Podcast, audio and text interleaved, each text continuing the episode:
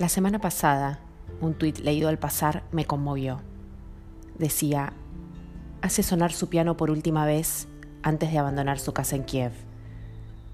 E iba acompañado de un video. Dudé un instante si abrirlo o no, pero la curiosidad siempre me gana. Se ve una señora abrigada y lista para partir, que estoica, erguida, destapa su piano cubierto de polvo y lo hace sonar.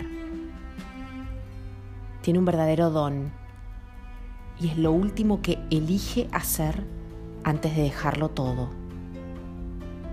Ponerle música al horror. Ponerle música a esa despedida de la vida que tiene.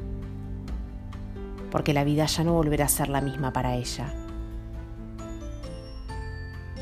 Busqué la historia de la señora y supe que la onda expansiva de una bomba había destruido su casa y debía abandonar ese lugar de manera urgente para ponerse a resguardo. Ella sabe que debe dejar sus cosas, sus recuerdos, su historia, su casa y su vida como la conoció hasta hoy, justamente para salvarla. Y sin embargo, tiene la lucidez para ponerle música a esa escena de terror.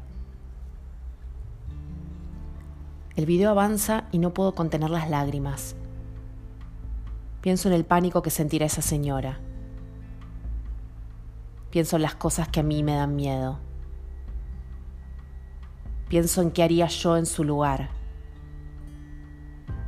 Pienso en la cantidad de pavadas por las que me preocupo a diario.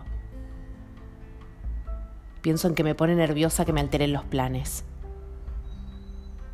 pienso si tengo yo una pasión tal que la pondría en práctica aún sabiendo que mi vida corre peligro. ¿Me aferraría a cosas materiales sin sentido? ¿Qué agarraría? Pienso en quién gana una guerra. Nadie.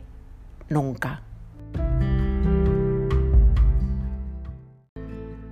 Pienso que de chiquita me decían que era importante aprender historia para no volver a cometer los mismos errores. Pienso en el ejemplo que le dejamos a nuestros hijos. Pienso en el poco valor del diálogo y la negociación a través de la palabra. Pienso que mi casa es mi lugar más seguro.